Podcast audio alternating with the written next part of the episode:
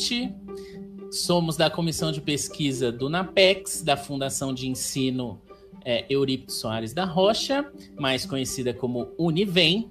A comissão que faz esse programa tem como propósito auxiliar os alunos da Univem na sua caminhada pela pesquisa e pela vida universitária. Mas esse podcast videocast é para todos os interessados em assuntos como pesquisa científica, ensino superior, temas correlatos à pesquisa científica e para quem está confuso nesses primeiros anos da faculdade. Esse programa é transmitido ao vivo no canal do YouTube e disponibilizado posteriormente no Spotify em áudio e no anchor.fm/cpnapex. Siga a comissão nas suas outras mídias, CPNapex, no Facebook e no canal do YouTube Pesquisa em Foco. O nosso Instagram é Comissão de Pesquisa e o meu nome é Vitor José Amoroso de Lima. Eu sou mestre em Direito pela Univem mesmo e vou ser o host hoje. E para auxiliar está o nosso queridíssimo Henrique. Se apresenta aí, meu querido. E aí, meus caríssimos, eu sou o Henrique, tudo bem com vocês? Eu sou estudante de Direito do Univem e estamos aí para ajudar, conversar, bater um papo com a professora. Excelente. Então, hoje nós vamos falar especificamente sobre publicações em revistas científicas com a nossa convidada Samira Raide da Alfarra Naspolini, que é graduada em Direito pela Universidade Federal de Santa Catarina, mestre pela mesma universidade e doutora em Direito pela PUC-SP. Ela tem como temática de pesquisa metodologia da pesquisa jurídica, direitos humanos, ensino jurídico e avaliação do ensino superior e da pós-graduação estrito senso. Olá, professora, boa tarde. Olá a todos, tudo bom? Tudo certo. Professora, eu queria iniciar hoje fazendo uma pergunta mais ou menos genérica para a galera que está escolhendo cursos. Por que, que você escolheu seguir para a área do direito? Se puder nos dar uma ideia. Ok, antes de mais nada, bom final de tarde a todos, boa tarde, né? Quero agradecer e cumprimentar pela iniciativa, né? Agradecer o convite e cumprimentar o Vitor, o Henrique pela comissão, aí o, o, agradecer ao Pedro também que está nos auxiliando, e cumprimentá-los pela iniciativa, porque eu acho que é uma iniciativa que pode, pode ajudar muito os alunos da graduação, né? Porque às vezes a gente vê que muitos alunos na graduação têm interesse de trabalhar com a pesquisa, têm a vontade de trabalhar com a pesquisa, mas não, eh, não sabe como, né? E muitas vezes não, não tem a orientação adequada para isso, e, e, e é isso é muito importante, a gente vai falar um pouquinho disso, porque que eu acho importante ao longo aqui do nosso bate-papo, né? Cumprimento, então, o pessoal da comissão do NAPEX, o pessoal do Univem e a todos os que estão interessados em pesquisa. Se você está assistindo esse vídeo, é porque você se interessa pela pesquisa e pela pesquisa no direito, e isso me deixa muito contente, né? Então, vamos tentar aqui ser bastante útil para todos.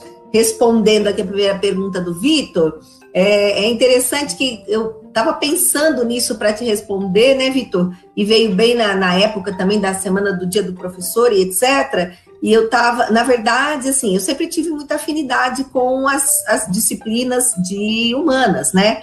Já lá na, na, na, no ensino médio, fundamental e tudo mais. Então, eu já sabia que eu teria uma tendência para ir para essa área, né? Eu tive uma professora de história pensa na minha vida também, mas você sabe que o que me levou a decidir pelo direito mesmo foi quando eu, eu tinha eu tinha 14 para 15 anos e eu li o livro Brasil Nunca Mais.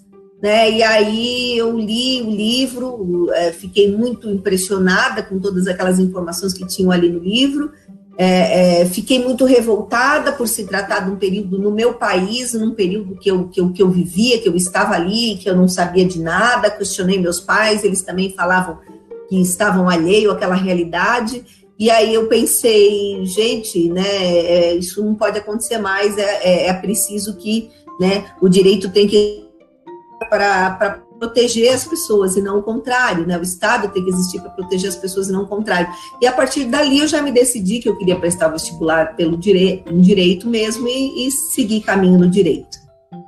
Professora, deixa eu perguntar, você ah, você já pensava na questão do direito, já tinha foco no direito, ou você, você tipo assim, tinha duas opções de curso, ou se tipo assim, ah, talvez eu iria para filosofia, sei lá, história, que nem você disse que você tinha uma professora de história. Sim, sim. Você, eh, qual, qual, você tinha uma dúvida ou simplesmente foi, ah, direito mesmo e foi e isso acabou? É, na verdade, viu, Henrique, é, é eu acho que é muito comum a dúvida, né, na idade que a gente tem ali para decidir vestibular, né? Só que no meu tempo era bem diferente do que é hoje, né? No meu tempo a gente tinha uh, algumas grandes profissões as quais você tinha que escolher para qual seguir, né? Ou você gostava de ia para engenharia, ou você, né, não podia ver sangue, enfim. Então, assim, eu tinha muita dúvida, na verdade, entre direito e psicologia, tá? Porque eu entendi aí que eram duas né, dois ramos aí que lidavam aí com, com o ramo do, comportamento humano e tudo mais. Então, minhas dúvidas eram entre esses dois,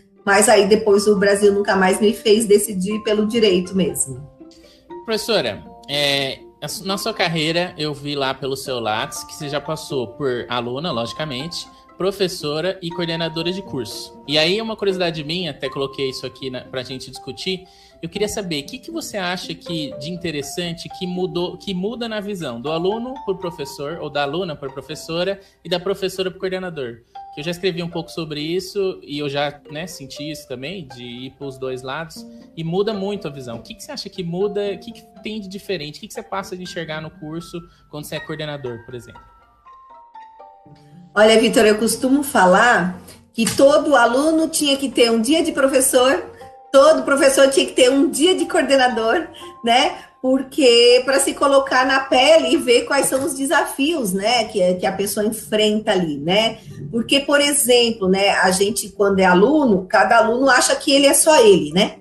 Então ele vê, claro, ele vê o ponto de vista dele, mas ele, ele, ele, ele, tá, ele acha que ele é só ele. Ele esquece que o professor tem uma turma, e muitas vezes mais do que uma turma, várias turmas, né, para poder administrar e etc, né? E, e, acaba que esquece isso e acaba, né, muitas vezes, uh, às vezes se ressentindo, acho que não recebeu a devida atenção e tudo mais, mas às vezes é só porque o professor tem outras questões a fazer, né? Por outro lado, somos todos seres humanos, né, Vitor? Então, também tem essa coisa. É claro que eu, é, graças a Deus, sempre consegui separar muito, né? Eu, inclusive, tenho um ato simbólico, assim, que eu chego em sala de aula, eu fecho a porta, né? É, o pessoal fala, ah, mas tá calor. Eu falo, não, deixa eu fechar um pouquinho, daqui a pouco a gente abre. Mas eu faço esse ato simbólico que é para dizer assim, bom, ficou tudo pro lado de lá, né? Eu agora tenho que focar aqui, eu estou aqui nesse momento com os meus alunos, e aqui a gente vai ter né, vai desenvolver um tema e a gente vai trabalhar, porque a gente precisa estar, tá, né, por isso que essa questão da, agora também da câmera também atrapalha um pouco, porque a gente precisa, né, numa sala de aula pode acontecer de tudo, né, então você precisa estar sempre muito bem antenado, administrando aí, né, se o pessoal está fazendo uma, uma expressão de quem não está entendendo nada, ou quem está entendendo tudo, ou se está gostando, ou se não está gostando, a gente precisa, né, ter esse feeling aí. Então, agora, como coordenador, nem se fala, né, Vitor? Porque cada professor também é um universo e cada professor, né, ele tem a sua maneira de trabalhar, a sua maneira de ser, né? Só que ele não pode esquecer que ele faz parte de um todo, que ele faz parte de um conjunto. Assim como cada disciplina, né, ela é uma disciplina dentro de, um, uma matriz curricular que é maior, né?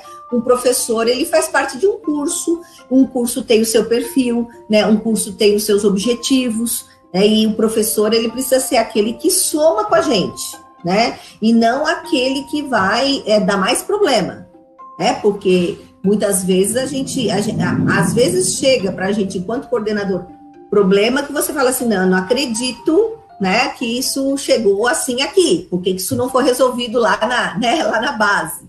Então, é, é, é, é, a, a, função do coordenador, ela, às vezes, é até muito ingrata, porque é uma função que ela não aparece muito, né? Às vezes ela só aparece para ele ser aquele chato, né? Que, que, é o que pega no pé, que é o que o exige, mas não, né? Ele, ele trabalha ali para manter sempre toda a articulação, né? Ah, para que as coisas todas funcionem corretamente, né? É, agora, claro, também já fui aluna, né? Então, eu costumo dizer, Vitor, que se eu tivesse que pagar meus pecados como aluna e como mãe, do que eu fui de aluna, que eu fui de filha, eu estava ralada, porque eu era danada, viu? Eu era danada, eu incomodava meus professores, eu incomodava, eu era, eu era danada, mas muito por muita sede de querer saber das coisas, né? De muitas vezes não se conformar com uma explicação. Eu tive muitos professores, é, é diferente de hoje a situação de vocês, né? Eu, no período que eu fiz direito, eu ainda tive daquele tipo de professor que sentava atrás da mesa, começava a ler o código e dormia lendo o código. Ele dormia lendo o código. Né? Então, e você ficava assim, um olhando, outro olhando para o outro, o que, que a gente faz? Vamos acordar ele, aí ele vai ficar bravo. E muitas vezes, quando a gente acordava, ele dizia, ah, eu estava refletindo. Né? Então, a gente teve uma outra formação né? Além de muito mais dogmática, muito mais conservadora do que, né, do que se tem hoje, por outro lado, também muito mais, um ensino muito mais tradicional e tudo mais. Então, eu era meio chatinha como aluna também. Né? Então, por isso que eu tento me colocar sempre no lugar do aluno também, né? A gente vai tentando fazer isso aí. Excelente, professora. Eu gostei, gostei da reflexão, achei excelente. É, então, se a gente puder pular para a trajetória de pesquisa agora, eu gostaria de saber. É, então, tem muita gente aí que fica um pouco perdida em escolher temática, um pouco perdida em mudar de temática, fica com medo né, de mudar, e é confusão geral, né? Então, se puder dar uma ideia, mais ou menos, como, como e por que você escolheu os temas que você trata, e se você puder fazer um ponto de que, que, que, que te motivou a ficar nesse tema ou mudar? Ou seja, aonde você começou, para o que você trocou e por que você fez essa troca? Ou então, quando oferecida a troca, por que você ficou no anterior? Entendi. É, vamos lá. Primeiro, assim, né? Eu acho que o pessoal. Uh, uh, essa, essa importância de você ter, ter, um tema de pesquisa ou dois, ela é importante porque hoje em dia a, a, a gente como a professora, etc., o pesquisador, ele é muito avaliado pelo que, que a CAPES chama de aderência, né? Então, eu até brinco quando eu dou aula de metodologia, eu falo, aderência vai ser o teu sobrenome, né? Ou seja, é a Samira da metodologia, né? A Samira do direitos humanos. Então, essa aderência, ela é importante para que você construa uma trajetória de uma pesquisa sempre mais ou menos no mesmo tema, claro que variando ali dentro, né? Só que, assim, a, talvez na graduação, né, Vitor, é, é, seja muito cedo para você fazer esse tipo de decisão, né? Então, às vezes o pessoal fica muito, muito preocupado né, na, na, na, em decidir o tema para TCC, o tema para iniciação, né? E eu falo, olha, calma também, não vai ser esse que, que necessariamente vai ser o, o, que você vai casar com ele pro resto da vida, né? Se é o tema que lhe interessa, se é o tema que, que lhe desperta, porque esse, esse é o mais importante, né, Vitor? É, é ser um tema que lhe, que lhe desperta interesse. Você tem que gostar de pesquisar aquilo que você está pesquisando para você fazer aquilo com, com energia e com vontade, né? Que é aí a garra do pesquisador, né, de querer saber encontrar respostas, né, para aquilo que você está pesquisando. Então, às vezes pode acontecer de ter que mudar de tema no, na graduação, eu não vejo muito problema com isso, o pessoal às vezes vê como um tabu, né, porque as, ah, pode acontecer que você, quando escolheu o seu tema, você não estava suficientemente esclarecido para isso. Né? E aí, na medida que você vai lendo, vai, vai, vai, vai se dando conta, você vai vendo que talvez ou não trocar o tema, mas pelo menos abordagem e tudo mais, isso pode fazer parte aí de, da trajetória. Né? Agora, eu sempre bato muito numa tecla, viu? É preciso que você tenha um projeto de pesquisa. Né? Nesse projeto de pesquisa, seja para fazer um artigo, seja para fazer uma monografia, uma dissertação, uma tese. Né? Todos esses são é, é, é, é relatórios de pesquisa que vão variar conforme aí o grau de complexidade, se for para graduação é, é, é, uma monografia ou é uma, um artigo, se for para dissertação, né, para o mestrado da dissertação, se for para o doutorado é a tese, mas a natureza deles é a mesma, né, eles são um trabalho científico, né, e um trabalho científico, quando você vai fazer, você precisa, no caso, é, antes de se lançar nesse mundo de conhecimento, que hoje a gente tem conhecimento para tudo que é lado, né, a gente precisa primeiro direcionar bem ali, pensar bem, às vezes até pedir mesmo ajuda de um professor, né, que vai ser um orientador ou professor de metodologia, para delimitar o seu foco para você pesquisar certinho naquilo que você quer. Agora, desculpa, respondendo a tua pergunta, né, essa, essa questão foi bem interessante que aconteceu comigo, vou, vou contar bem rapidinho aqui. É, é, em 1988, eu estava na segunda fase do, do, do, curso de Direito, lá na Federal de Santa Catarina, como você falou. 1988 é o ano da nossa Constituição. né? Já falei para vocês que entrei na graduação aí com um foco já meio que voltado aí para direitos, garantias etc, né? Uh, vou ter a minha primeira aula de direito constitucional no primeiro semestre de 1988, super animada, né? Chego no primeiro dia de aula, o professor diz o seguinte: ó, esse, esse semestre a gente não vai ter aula de constitucional. Todo mundo é, por quê, professor? Não, porque é o seguinte: a nova Constituição ainda não está pronta. E a antiga não vai mais, já já vai sair, né? Vai, não vai estar mais em vigor, vai ser revogada. Portanto, a gente não tem o que estudar. Olha o que, que é, é, a concepção do dogmático, né? Do dogmático ao extremo. Quer dizer, se eu não tenho uma lei ali, eu não tenho um objeto de estudo, né? E aí o que, que acontece? A gente, a gente estava no momento da Constituinte, momento super rico, no qual a gente poderia ter usado a disciplina de constitucional para né, trabalhar uma série de temas que cairia na Constituinte.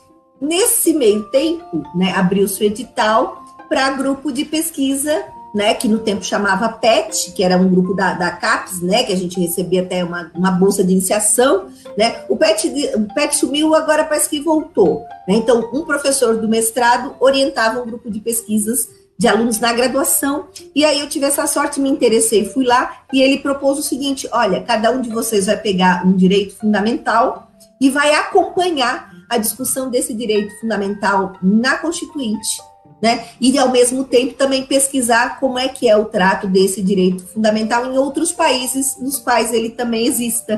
Né? Então ele propôs esse modelo de pesquisa para gente, que foi super interessante, e ao final do ano, inclusive, cada um fez até um artigo mesmo, né?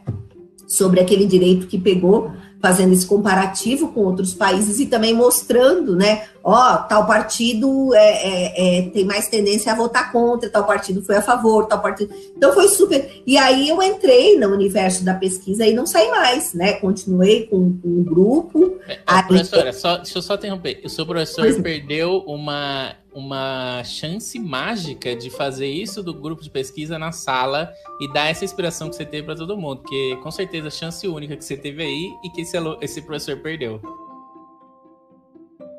É, é, por isso que eu dou esse exemplo, né? Eu, sempre que eu vou falar com o pessoal da, da graduação, eu costumo dar esse exemplo, porque assim, na verdade mudou minha vida, né? Porque dali, direto, eu acabei a graduação, eu já fiz o, o processo seletivo para o mestrado, né? Quando entrei no mestrado, já comecei a dar aula uh, uh, uh, no estágio com a minha orientadora, então, e dali não parei mais, né? Eh, já assim, desde esse momento aí, com esse grupo de pesquisa, eu já percebi, né, que era o que eu gostava de fazer, que era o que eu queria fazer dali para frente, enfim, né? Mas a, eu fico pensando quantos desses, né, Vitor, que não tiveram aí, né, pela, pelas estradas da vida e desestimularam, né? ou deixaram de estimular, porque a gente sabe que um professor faz muita diferença nesse sentido, né? É tanto, tanto o professor que desestimula, quanto aquele que estimula para um assunto que você não quer. Você, você abordou muito bem. Tem várias pessoas da graduação que são meio que forçados um tema, e aí, já que ela não gosta, ela acha que esse tema é a pesquisa em si, e aí ela, ela fala, ah, não gosta de pesquisa em geral. É, é isso acontece bastante. É verdade, é. Bom, excelente ótimas, ótimos apontamentos. Realmente. Não, não, não, precisa casar com um tema na graduação. Talvez até no começo do mestrado dá pra você dar umas puladinhas de lá para cá. Pelo menos você fechar numa área, no caso. Já é, é, é, eu acho, eu acho, porque é muita coisa, né, Vitor? Na verdade, assim, é, é, é, é, como o meu tema é direitos humanos, então, porque eu, eu, eu brinco assim, que eu, eu trabalho com direitos humanos por gosto, e com metodologia da pesquisa por necessidade, né? Porque daí a gente acaba pesquisando para a gente, começa a ensinar o aluno e com isso vai, ah, será que você não dá uma explicação para um grupo maior? Será aí começa a dar oficina e aí hoje, né? Eu trabalho com metodologia científica na, na graduação, nas especializações, nos mestrados, nos doutorados. Então a gente trabalha assim em todos, né? Todos os graus aí da, da, da das titulações, né? Porque o pessoal tem muita dificuldade realmente né? A, a, própria, a própria exigência da pesquisa na graduação, com, com trabalho de conclusão de curso, ele é uma coisa relativamente recente, né? Ele é uma coisa relativamente recente.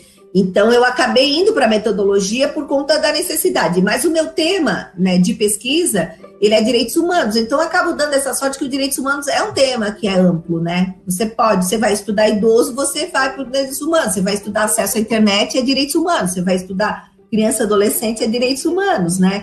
Vai estudar, que nem eu estudo, a violação de empresas, é, é, é, violação de direitos humanos por empresas, né? Isso também é direitos humanos. Então, o, o, o talvez, né? É, é, na hora que você precisa realmente decidir de fato, sempre pensar em temas que sejam um pouco mais guarda-chuva, para você poder transitar dentro dele de uma forma que, que não restrinja tanto, né? E lhe dê possibilidade para abrir novas frentes quando você quiser. Né? Porque também o, o gostoso disso tudo é a gente estar tá sempre aprendendo, não é? Professora, deixa eu fazer uma pergunta aqui.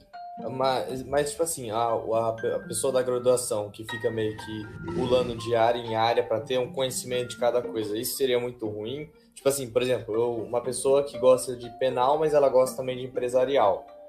Aí ela dá um. Vai fazendo pesquisa dos dois para ver os gostos dela e tudo mais, já pesquisando cada coisa. Aí, às vezes, nesse meio termo, ela fala: Não, eu gosto de tributário também, vou fazer uma pesquisa disso. Só para uhum. sentir o gosto de cada coisa. Isso você vê como problema? Como que você vê isso aí?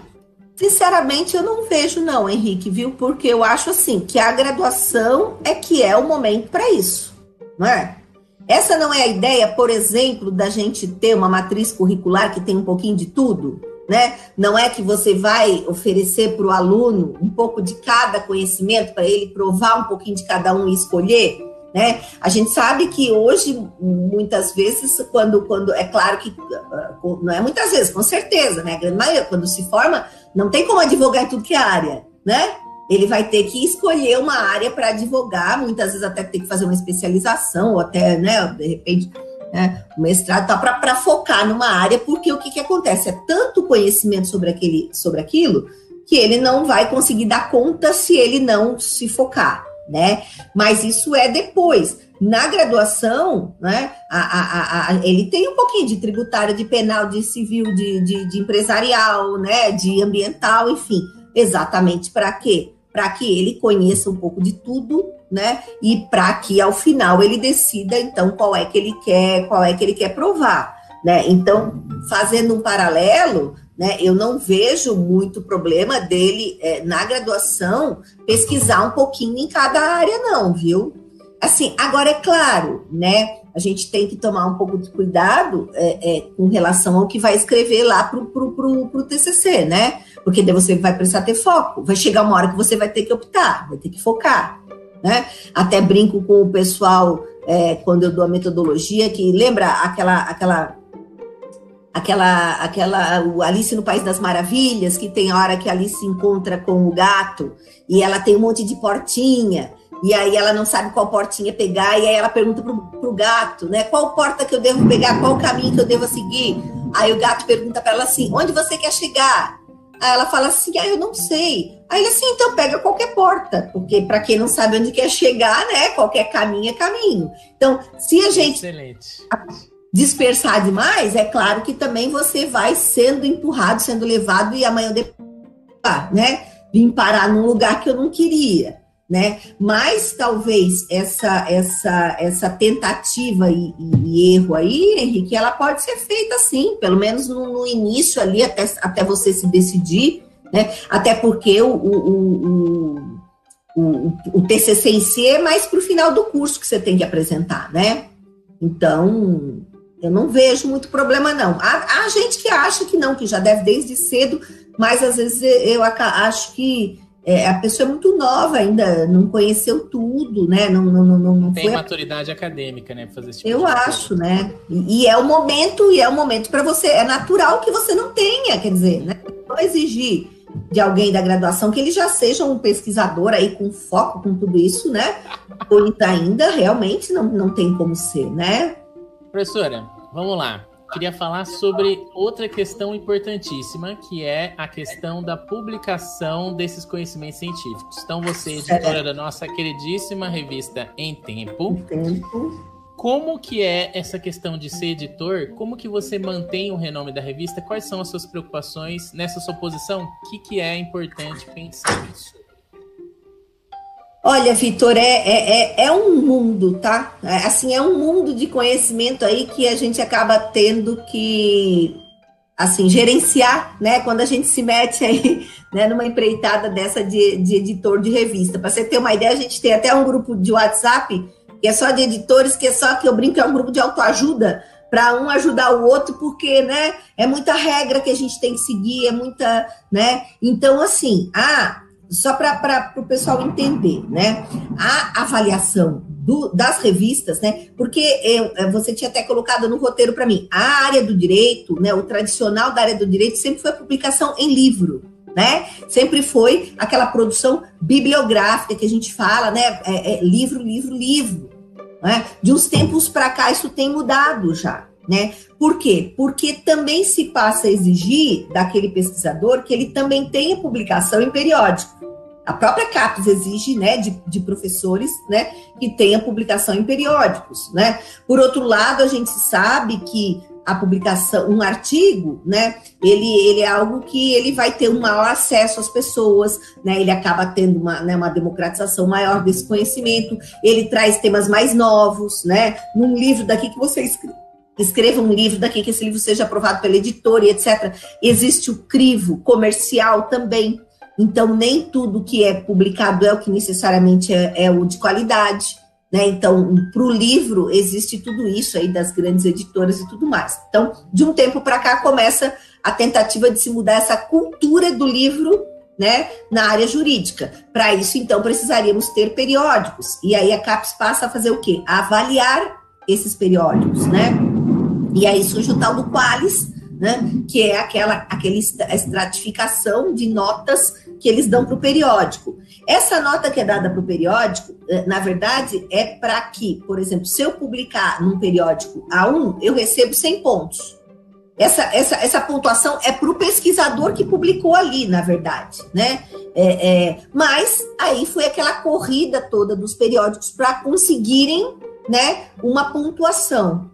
E a CAPES tem certinho, né, toda, toda a, a, o regramento para você ter, para você sair de uma revista que é C, uma revista que é C, pode ser uma ótima revista, por exemplo, no mundo profissional, né, então uma revista dos tribunais, do Tribunal de Justiça do Estado de Santa Catarina. Ela pode ser uma ótima revista do tribunal, estou dando exemplo aleatório, tá, gente? Pode ser uma ótima né, revista para lá, mas ela não é uma revista considerada né, é, para academia, porque o Qualis ele é um critério da academia, tá? Então, às vezes o pessoal confunde um pouco isso. Enfim, a partir do momento que eu que eu é, é, é, é, cumpro determinados critérios ali, ou seja, ter conselho editorial, né, fazer avaliação do artigo por dois, por dois é, profissionais da área, para ver se o artigo tá, é, deve ser aceito ou não e tudo mais, ele passa a ter um qualis que vai de B5 a A1, e aí o que vai ser publicado ali vai ter uma nota, né?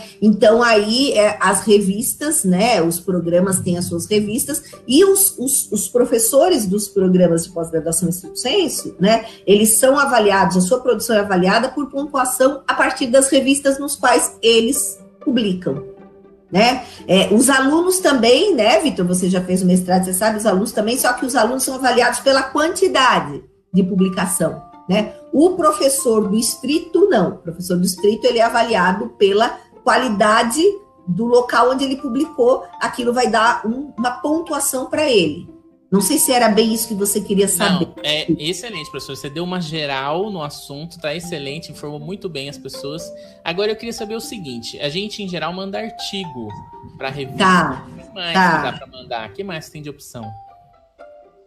Então, a gente, assim, hoje, hoje, é, é, para o direito, porque isso varia cada área, né? Claro que, por exemplo, em música, uma partitura, uma partitura vai ser considerada, né? Na arquitetura, uma, uma maquete. Para o direito, a gente tem a, a, como produção livro e capítulo de livro, né? O, a revista, o periódico, né? É, e o trabalho publicado em anais de eventos. Né? Então, seria ah, como, por exemplo, vocês vão ter agora o, evento de iniciação científica de vocês, né? Eu avaliei artigos aí também, né? Junto com o professor César, para o evento de iniciação científica, ele sendo publicado depois. Com isso, você já tem uma publicação para colocar lá no seu lápis que você teve uma publicação científica.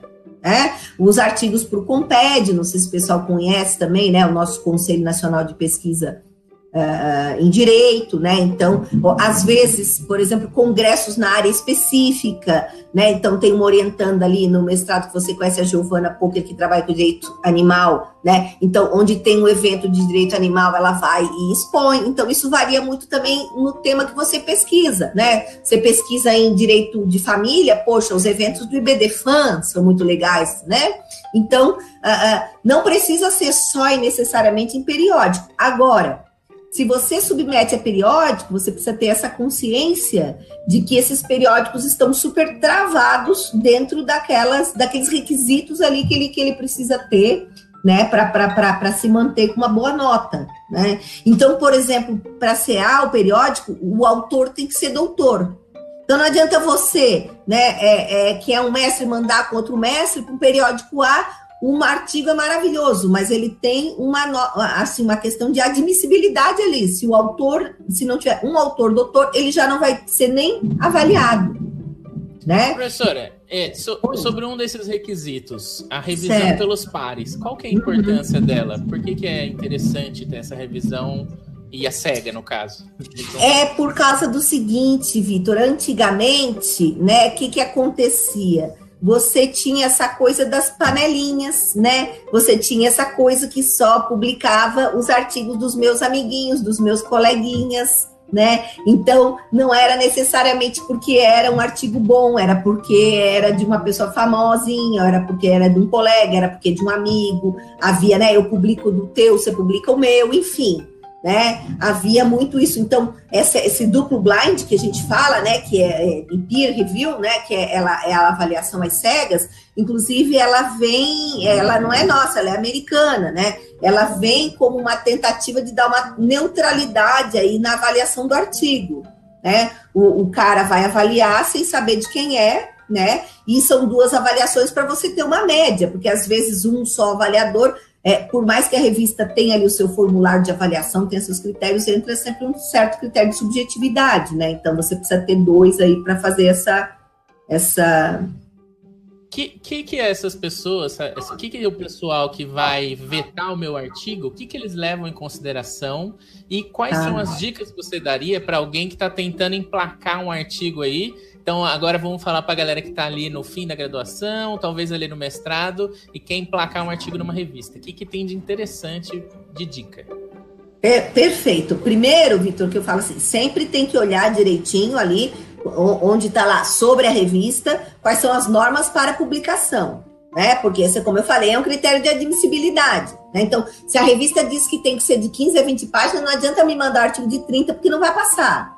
Né? Então, assim, é, se ela, a revista diz que tem que ter é, é, o resumo e tem que ter o resumo em língua estrangeira, já manda tudo certinho, né? Então, cuida de todos os aspectos formais aí para que o artigo, né, é, entre, né, seja admitido e vá para avaliação, né? Aí sim, aí uma outra questão que é importante, né, quando para a questão da avaliação, e aí eu falo isso muito, né, que eu tenho uma oficina só sobre artigo científico, eu falo isso muito assim é, é, é, existem questões que elas têm que estar presentes no artigo. Por exemplo, quando eu falo na introdução do artigo, na introdução eu tenho que dizer o quê? Qual é o meu tema, né? Eu tenho que dizer qual é o objetivo do artigo, qual é o problema que o artigo enfrenta, não é verdade, né? É, é, é qual é o método que eu usei para fazer a minha pesquisa. Isso tem que ter na introdução.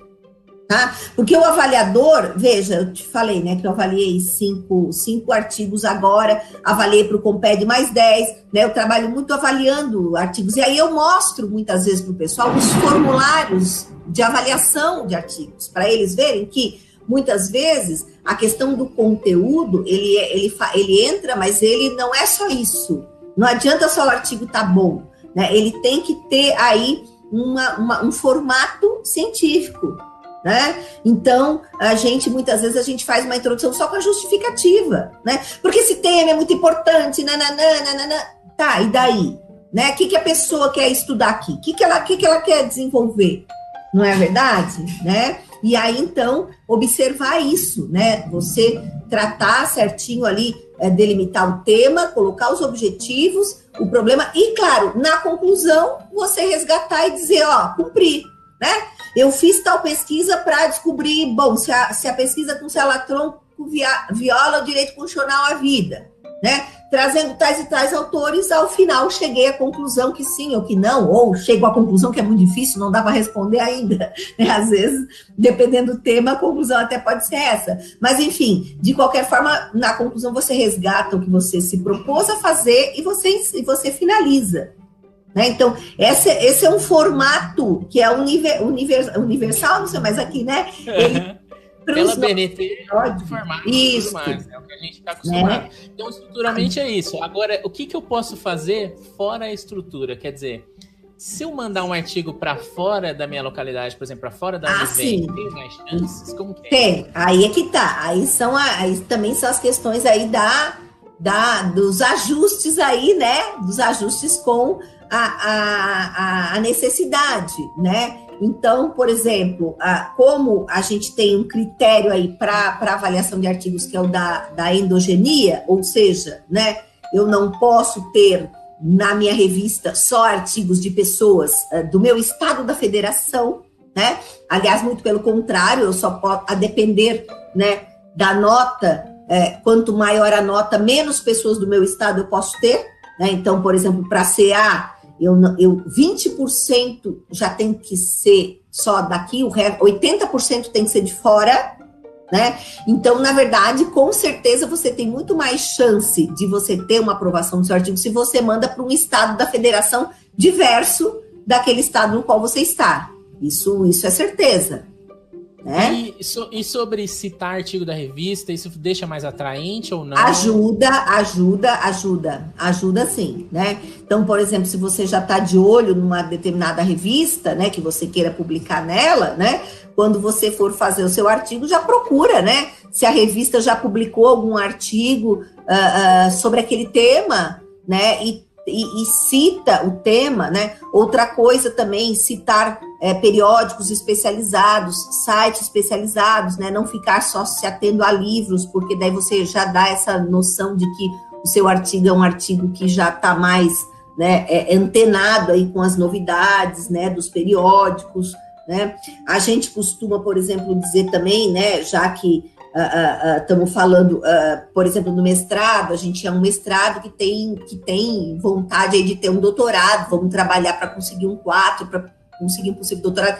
Então, por exemplo, é importante que a gente cite pessoas da casa, né? Outros colegas que se fizeram a dissertação sobre o mesmo tema que eu, vou citar o meu colega, vou citar a minha, a revista da minha instituição, né? Vou citar obra do meu orientador, né? Isso também é para quê? Isso ajuda a fortalecer o teu programa, né? E é claro, fortalecendo o teu programa, você também se fortalece, né? Então são questões assim que são importantes, sim, na hora da gente da gente é, é, é escrever o artigo, né? Ótimas dicas, professora. Eu queria saber o seguinte, então, última pergunta nesse assunto. escrever para fora, vale a pena ou não? Em outras línguas, eu quero dizer. Olha, vou te falar uma coisa que não sei nem se eu deveria, mas assim, é, é escrever em outra língua é ótimo para submeter aqui. Né? Porque a gente precisa, as revistas, quanto maior a nota, elas precisam ter publicação em língua estrangeira. Interessante. É, né? Como é que é? Isso a Globo não passa. é esse tipo de dica que a gente precisa, professora. Dá essas dicas aí. Ô, Henrique, já falei que não dia aqui, né? Pipi, né? Mas a, a, a, Então, né? É, é, é, escrever em... O problema de você escrever numa, numa revista estrangeira é que você não sabe que avaliação que essa revista estrangeira vai ter. Por mais que ela seja famosa lá, então, de novo, para que, que serve o Qualis? O Qualis serve prioritariamente para pontuar a produção do docente na pós-graduação, certo?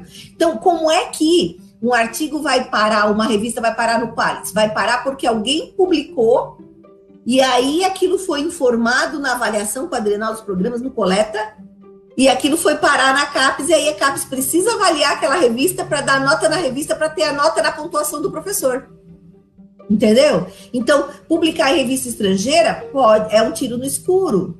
Né? É claro que é, é, se for uma revista estrangeira já reconhecida, porque na lista do Qualis já tem revista estrangeira, tá? Se for uma revista estrangeira já conhecida, ótimo. né? Ótimo. Agora, se for uma revista estrangeira que ainda não tem a, a, a nota do Palis, pode ser um risco, né? Porque você, de repente, pode ser que ela não venha ter uma avaliação ou não tenha a avaliação que você esperava, né? Professora, vou para uma área polêmica aqui, se me permitir. Eu já vi Sim. mais ou menos a sua visão, o que, que você acha sobre livro e artigo e essa ah. mudança de visão de livro para artigo. Eu já vi que você gosta de ir para o artigo e o livro fica meio de lado, né? É ao contrário do, do, direito clássico, né? Uhum. É, o Meteoro, professora, fez um. O canal Meteoro no YouTube fez um vídeo sobre o mercado editorial Ponto. Eles não disseram exatamente de onde é. Então, ele, na verdade, eles estavam analisando é, revistas de fora do Brasil. Então, revelou Sim. lá que existem problemáticas graves na divulgação científica, porque o pesquisador teria que pagar para o artigo sair na revista, para as pessoas acessarem de graça. De outro modo, você tem que assinar a revista, senão você não tem acesso ao artigo, consequentemente, não tem acesso à ciência. O que, que, você acha dessa estrutura de assinatura? E completando, no Brasil é assim? Eu, eu vi, né, o Vitor, o, o, o, documentário né, do Meteoro sobre esse assunto. No Brasil ainda não é assim. Pelo menos não no direito, tá? Pelo menos não no direito. Né? Hoje, de qualquer forma, aquela problemática que eles falaram lá dos avaliadores é uma problemática com, é, concreta, porque, como você falou, precisa do, do, da, da, dupla avaliação cega, precisa da dupla avaliação cega. Né? O que, que o avaliador ganha para fazer isso? Nada. Né? Hoje, agora que a CAPES, depois de muita luta, que hoje a gente consegue fazer com que isso seja considerado uma produção técnica um parecer que você dá de um artigo para publicação, a nossa luta é que fosse uma produção intelectual também, ou meia produção intelectual, sei lá, porque você vai ter que ler o livro e elaborar um parecer sobre ele, o livro não o artigo, né? Mas, enfim, a gente já conseguiu, né, que fosse uma produção técnica. Então, cada artigo de revista que você avalia, você recebe lá o medalha, medalha, medalha, né, do, do, do do certificado aí, né, dizendo, ó, você avaliou o artigo, ótimo, eu estou precisando de produção técnica, ótimo, mas às vezes, né, a gente tem tanta produção técnica, né, tanta produção técnica, então, as, e que, que dá muito menos trabalho né? Você participar de uma, de uma entrevista, você é, é, dar uma palestra, você você dar uma disciplina a, a, isolada, você ir numa especialização, um curso, tudo isso é produção técnica, né? Então, uh, várias, uh, um artigo de jornal que você faz para o jornal é uma produção técnica, né? Então, tudo isso são produções técnicas. E aí, claro, é importante que a gente tenha a produção técnica? É, mas para nós ainda o mais importante é a produção intelectual, né? Só que o que, que acontece? A, a questão dos avaliadores, ela represa o andamento da revista. Porque daí o editor manda para aquele avaliador e ele tem que ficar, pelo amor de Deus, avalia. Né? Pelo amor de Deus, avalia, porque a gente precisa soltar a revista, a gente está com pressa. Então, é um gargalo, né? Porque como é uma, é uma, é uma tarefa que demanda trabalho, né? E é um trabalho uh, uh, pro bono, é que, que o avaliador vai fazer. Né? Então, a gente acaba sempre tendo que assim, cada editor ele tem um grupo daqueles, daqueles, daqueles avaliadores com os quais ele conta para avaliar para a revista dele, porque a, aquele cara também é editor de uma revista e ele conta com, com, com conosco para avaliar dele na hora que for uma urgência. Então é assim que funciona, né? É uma coisa até bastante artesanal, né? Amadora, digamos assim, né? É, me parece que em outras áreas já existe a remuneração para esse tipo de trabalho, né? É claro que a gente entra num aspecto que é o seguinte: qual seria a remuneração ideal para isso, né? Como diz o Sandel lá, né? O que o dinheiro não compra, né? Qual, qual é a remuneração ideal para um, um, trabalho desse? Mas já tem, já tem, em outras áreas já tem. Então aí é por isso que há uma certa cobrança por parte, né? Você quer publicar numa uma boa revista aí de, de, de, uma área das, das ciências duras que a gente chama, você precisa pagar um tanto, que esse tanto vai ser aquilo que vai ser usado para pagar o quê? A editoração e os avaliadores uh, da, da revista. Ponto. Né? Agora, até onde a gente sabe, na verdade, essa, essa, muito do que está sendo cobrado nessas do exterior que o Meteoro fala, né?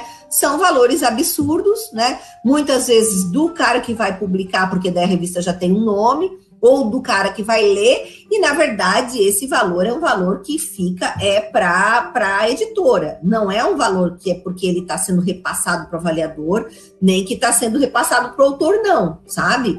Eu acho que aconteceu, acabou acontecendo muito no mundo dos periódicos, que já acontecia no mundo dos livros, né? Na verdade, que a gente sabe que o autor, autor mesmo, né, acaba ficando com um quinhão muito pequeno ali, né, da, da da, da obra dele, de toda a pesquisa que ele faz. Né? Hoje, para publicar livro, a gente muitas vezes tem que pagar mesmo, né? A gente paga, né? Se a gente quer aquele físico e tal e tudo mais, acaba tendo que pagar para a editora, e a gente paga para a editora abrindo mão de direitos autorais, né? Então, quer dizer, amanhã depois, se a editora quiser fazer mais obras das suas obras, uh, vai que, que, que ela fica famosa, enfim, que a tua pesquisa fica famosa, enfim, isso tudo é lucro da é lucro da editora. Muito pouco se ganha com direito autoral, né? É, principalmente aqui no nosso país. Então, eu acho que acabou acontecendo isso, viu, Vitor? É, é, é, é passando também para o, o que acontecia, né? No, no, no mercado dos livros, para o periódico também. Né? Então, você, gente... acha, você acha que deveria abrir mais esse direito autoral? Deveria ficar mais na mão do autor? Deveríamos caminhar para esse tipo de reforma ou não? Olha, eu acho que para o autor ainda, Vitor, o que interessa mais é ser lido e ser citado. Né? Eu acho que todo mundo ganharia se a gente tivesse uma, uma abertura livre, digamos assim, desse conhecimento, ou se não livre, mas pelo menos só o suficiente para ele se pagar, porque é uma conta que alguém está pagando, concorda? Né? Então, assim, uh, uh, uh, hoje a gente tem a em tempo aqui no Univem, quer dizer, é, é, é, é o gasto é do Univem, não é? O gasto é do Univem, porque ele precisa é, é, é, pagar o pessoal que trabalha na revista, precisa pagar aí, né, a plataforma, enfim, isso tudo é coisa que vai dinheiro, né? Agora, a instituição, ela faz aquela, ela faz aquela custo-benefício. Vale a pena para a instituição? É, é um investimento? É, porque, claro, ela está divulgando uma revista do curso dela, né, uma revista que hoje tem né, uma boa pontuação, né, já teve toda um, um eu já assumi a revista ela sendo B1, então já foi toda aí, né, uma, uma, uma dedicação aí do, do, do professor Lafayette, professor Diniz, professora Viviane Rigaud, então assim, a gente, a gente tem uma revista que hoje é reconhecida, é uma revista que a gente, por exemplo, não tem problema de, de, de, de ter artigo para publicar, porque tá, tá, tem um monte de gente querendo publicar na Intempo. Né? Coisa que uma revista, coitadinha, com, com, nota menor, às vezes o editor tem que ficar pedindo, pelo amor de Deus, né, para o pessoal uh, enviar artigos. Então, é, esse gasto mínimo, muitas vezes a instituição ela banca, porque para ela é interessante, né? Então, no nosso caso, o acesso é livre, a nossa revista não cobra para você acessar, né? Mas algumas revistas aí, um certo apelo mais comercial, a gente sabe, a gente sabe que cobra. Né? Que que, professora, o que, que você acha se o normal fosse cobrar de todas, inclusive da Univem, de todas? O que, que você acha certo. que isso impactaria no mundo da ciência e seria mais difícil ficar pulando de assunto? Como que seria isso? Qual seria o impacto? Eu acho que o resultado é a elitização, né, Vitor? Eu acho que elitiza, né? Na, quando eu estava quando eu tava vendo o, o, o documentário do, do Meteoro, eu estava lembrando, né, da, da questão ali da, de todo aquele conhecimento produzido pela, pela, pela cultura grega, né? Todo aquele conhecimento produzido e que ficava o quê? Restrito aí, né? Aos mosteiros, aos clérigos, né? Muitos foram perdidos e só eles tinham acesso, porque é eles que queriam ter o conhecimento, eles que queriam ter o poder. A gente não pode esquecer disso, né? Que, que, que o conhecimento é poder, né? E aí, a, a, a, a, restringir o conhecimento das pessoas sempre foi um, uma estratégia né, de, de, de, determinados poderes aí para que você tenha, né, para que você tenha um conhecimento restrito. É, é, eu acho que a gente, enquanto pesquisador, enquanto cientista, né, eu acho que a gente tem que sempre buscar é, é fazer com que esse conhecimento seja mais acessível, o maior número de pessoas possível, né, para que a gente tenha uh, um conhecimento mais democrático, né, é, é, nem que para isso a gente tenha que ter, como eu falei, existe um custo, né? Mas é claro que, por exemplo, uh, uh, uh, veja, né, aquela, o que fala lá do meteoro da Nature, né? É claro que a revista vai, vai querer ser a revista que publicou né? Sei lá, a cura do, do coronavírus. Né? Qual, é, qual é a revista que não vai querer isso? Ela precisa cobrar para isso, né? Ela precisa ter esse. Precisa, precisa colocar essa questão do lucro, né? Então não combina muito, né? Essa questão aí, né, de, de uma acessibilidade do conhecimento com a questão do lucro, né? É, isso com o livro aconteceu bastante. O livro, o livro do direito mesmo, ele é muito caro, né? É, é, hoje em dia a gente já tem essa coisa, né? Os PDFs circulam por aí e tudo mais, né? Mas o livro, o livro em si ainda é muito caro, né? Eu sempre fiquei muito assim indignada porque você olhava em outros países, bom, tudo bem, você quer fazer a coleção bonitinha para ficar lá na estante do advogado, aquela, aquela coleção linda, capa dura, ok, você faz, mas faz o livro também é, em, em papel mais, mais normal e tal, para quem quer ler. O importante é que você leia, né? Eu, eu ainda acho, né, que a vontade do pesquisador é de ser lido e de ser citado muito mais do que né, querer realmente. Agora, claro, é, é, é, até legítimo você querer, se você publica um livro, você querer oferir algum tipo, né? Porque a sua pesquisa precisa ser paga também, é o que eu falei, toda pesquisa tem um custo, a gente não pode ser inocente, né? Mas esse, esse custo aí, muitas vezes é um custo de um lucro que vai parar na mão de quem não é aquele que foi o maior responsável por tudo isso, né? Professora, Essa... agora mais uma questão polêmica. É, hum. Então, a, a Alessandra Eubakian é uma casaque. Ela inventou o site SciHub, que todo mundo Sim. no mestrado da UNB recebe quase no primeiro dia. Que é um site que desbloqueia essas revistas, tipo a Nature e tudo mais, que pede uma assinatura. Então, se você quiser um artigo que está bloqueado, é, só por meio de assinatura que você pode acessar, você coloca nesse SciHub e ele abre para você e você consegue ter acesso ao artigo. O que, que você é. acha disso que ela fez? E o que, que você acha dessas iniciativas em geral? É bom, é ruim, prejudica? Como que é?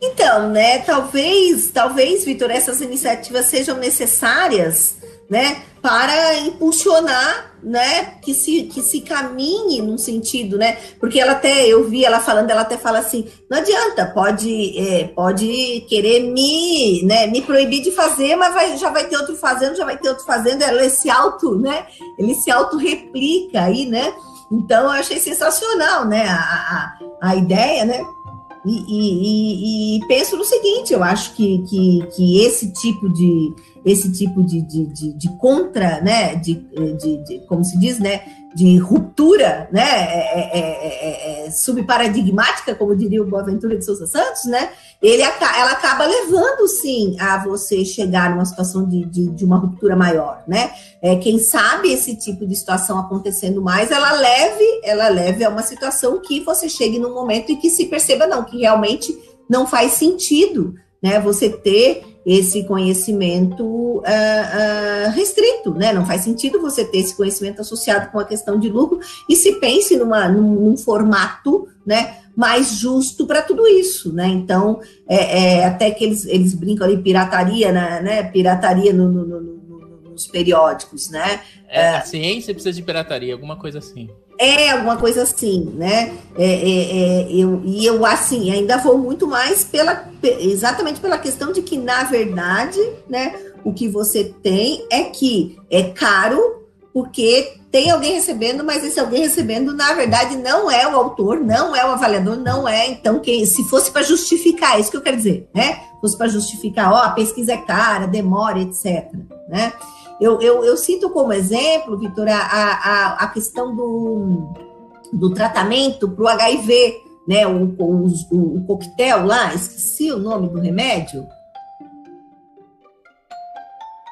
Do AZT, né? O AZT, quando ele quando, quando começa aí na década de 90, né, a, ter, a termos mais presentes aí o problema do HIV, a, a, o coquetel do, do, do AZT era caríssimo.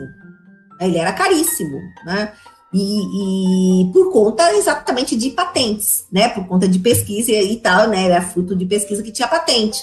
Né? E aí o que que acontece? Havia toda uma questão. A pessoa aqui no Brasil, ela entrava com ação, né, pedindo do Estado o tratamento, né, o fornecimento do tal do chamado coquetel, né, é, do AZT para a doença, porque ela não ia ter condição de pagar. E aí tinha toda aquela discussão, inclusive, poxa vida, mas por que, que o Estado tem que bancar? Ora, porque tem, porque é o direito à saúde, é um direito fundamental.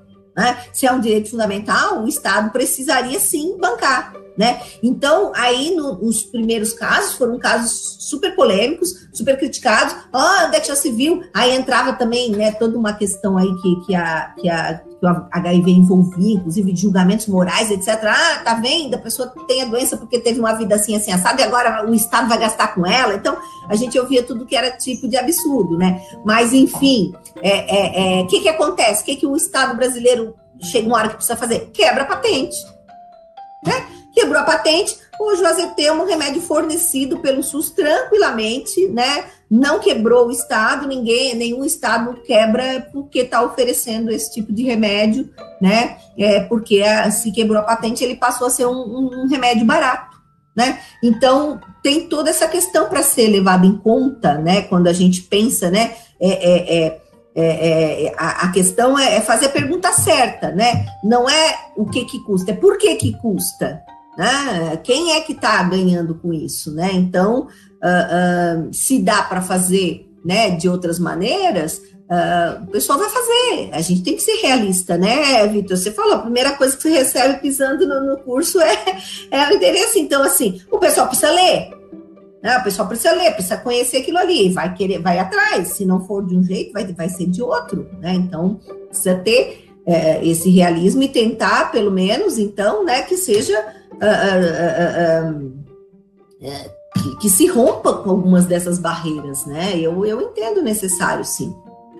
Então, professora, se a gente puder encaminhar aqui para o encerramento, a gente tem uma pergunta mais tradicional aqui que a gente faz para todo mundo. É, eu, a gente precisa, é mais um momento aqui de incentivo para aqueles pesquisadores que estão é, sem motivação, confusos, o orientador está tiranizando ele, alguma coisa do tipo. É, que impacto que teve a pesquisa na sua vida e ser pesquisador mudou como você vê o mundo? Ai, Vitor, não tenha dúvida, né? É como, como eu lhe falei, né? Voltando para o comecinho da nossa conversa, né? Do exemplo que eu lhe dei, quer dizer, mudou, né? Fez toda a diferença, né? Quer dizer, é, estava num, num, momento super rico aí, né? Da, da, da, da política do país e, e, e, e, assim, me apresentou toda uma realidade que eu desconhecia que existia, né? Eu costumo dizer, quando a gente trabalha com ensino jurídico, que no ensino jurídico a gente precisa ter a pesquisa e a extensão também, né? Porque, na verdade, assim, a, a, a extensão, ela te dá uma noção da realidade, né? Te obriga a conhecer a realidade como ela é, nua, crua, sofrida, muitas vezes, né? É, e a pesquisa, ela te abre os horizontes, né? Ela te abre as perspectivas para você, para compreensão daquilo. Então elas não caminham separadas, elas muitas vezes podem caminhar juntas, né? Podem caminhar juntas. Você conseguir ter uma compreensão daquela realidade, você precisa pesquisar também, né? E precisa muitas vezes conhecer uma realidade para que aquela sua pesquisa é, faça sentido, né? Então, e o conhecimento é isso, né? Você, ele, ele, ele é sempre, ele é sempre bolhas, né? Que vão se ampliando, vão se ampliando. É aquela, aquela, aquela pedrinha que você joga no rio, não é? E vai ampliando, vai ampliando, vai ampliando. Hoje você aprende mais um pouquinho, amanhã você aprende mais um pouquinho, mais um pouquinho, e aquilo tudo vai, né? É, servindo para sua vida, para você é, se posicionar no mundo, não tem a menor dúvida, né? É, é a, a, o pesquisador, em geral, o pesquisador ele também é um professor porque o que, que vai acontecer? Ele vai sentir necessidade né, de compartilhar, de incentivar né, outras pessoas também a buscar esses caminhos, né? Então, isso faz parte também, a docência acaba fazendo parte aí da atividade do, do, do pesquisador, né? É, e eu acredito que a, a, a, a, a pessoa que pesquisa, a pessoa que se informa, a informação, né? Ela é muito necessária para que você não seja manipulado, para que você não seja massa de manobra, para que você não seja mais um, né, mais uma engrenagem aí no sistema que você está né, acendendo uma vela, mas você não sabe para que santo. Olha que perigo, Vitor. Você vai acender uma vela aí, né? Vai querer, vai querer escapar das dívidas e acende uma vela para Santo Antônio. Aí você arruma um casamento, né? Você imagina Você imagina mais dívida, né? E aí, o que, que acontece? Acendeu a vela, não sabe para que santo, né? Então, a gente tem que entender que neste mundo a gente precisa se posicionar, né? E quem não não quem não está posicionado está sendo manipulado por alguém que está. Isso não tem a menor dúvida. Então, para você entender um pouco esse seu lugar no mundo e o que você pode fazer de diferença, ou seja, né, se eu, se eu concordo, se eu não concordo com ele, e a partir do momento que eu não concordo, o que, que eu posso fazer para modificar, isso passa muito por você se informar, por você conhecer, né? Então, a, a, a, o conhecimento, a pesquisa, ela acaba trazendo isso para a gente, né? Uma, uma, uma, um eterno uma, uma, eterna vontade de, de fazer a diferença. E a gente precisa tanto disso no nosso país, né? A gente precisa tanto, a gente precisa tanto de, de, de pesquisadores que, em todas as áreas, né? Mas na nossa área aqui no direito, o nosso direito ele ainda é muito, muito assim é, é, é, é, fora da realidade, né? Ele ainda tem muito, muito ranço aí do positivismo, né? Ainda tem muito ranço da do dogmatismo, né? A gente ainda tem muita Uh, muita falta de, de, de, de, de pesquisa, né, de crítica, né, muita falta de reflexão. Né? Reflexão não necessariamente pode levar você a, a, a, a, ser crítico, mas você, pelo menos, você reflete e decide o que você quer fazer, como dizia o Sócrates ali. O importante é ser decisão sua, né? Então, a, a gente precisa sair da caverna, né? Eu acredito aí, né, dando uma alusão ao Platão, né, que a, o, a pesquisa, ela te faz sair da caverna, né? Ela te, ela te ajuda a sair da caverna. E acho que qualquer fagulha que você tem aí no curso de direito, é importante que você acenda, que você vá atrás, que você procure, porque você tenho certeza que você vai se realizar bastante nesse caminho, tá, gente? Porque realmente você vai conseguir ver fazer a diferença, né? Que, porque você pode fazer a diferença. Eu fico muito triste quando eu vejo, por exemplo, eu dou, já dei muita aula de ciência política, né? Eu fico muito triste quando eu vejo alunos aí da primeira, segunda fase do curso de direito dizer: ah, mas esse país não tem jeito mesmo, ah, a política não tem jeito, as coisas não tem jeito, é todo mundo corrupto mesmo. Eu falo assim, gente, pelo amor de Deus, como que não tem jeito, né? Não tem jeito porque vocês não querem, então vocês vão, vocês vão cruzar os braços, né? Olha o que, que, o, o, que, que Aristóteles dizia aqui, né? O castigo da, dos bons que não gostam de política é serem governados pelos maus que gostam. Né? Martin Luther King dizendo: o problema não é o grito dos maus, é o silêncio dos bons. Né? Então, eu, eu acho que essa, essa, essa questão da gente pesquisar para ter o conhecimento, para conseguir falar das coisas com mais, com mais propriedade e poder né, levar reflexão por onde a gente for, eu acho que é fundamental é, para a nossa vida e para a vida do, do, do, do, nosso país. Talvez se essa visão tivesse, né, já acontecendo hoje, a gente não estaria nesse contexto, né, do, que o Lógico. Brasil está nesse momento.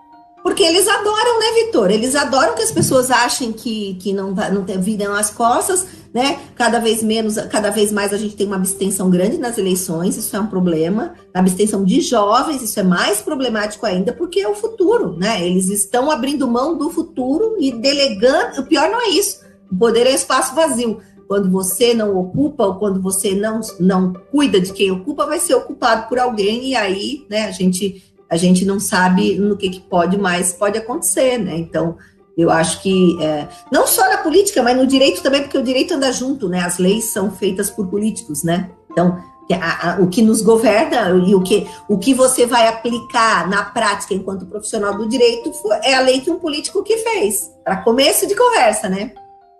Então, o olhar do pesquisador estimula esse sistema cognitivo aí a pensar e matutar e não ser facilmente enganado, né? Por eu acho. falsas ou o que quer que seja.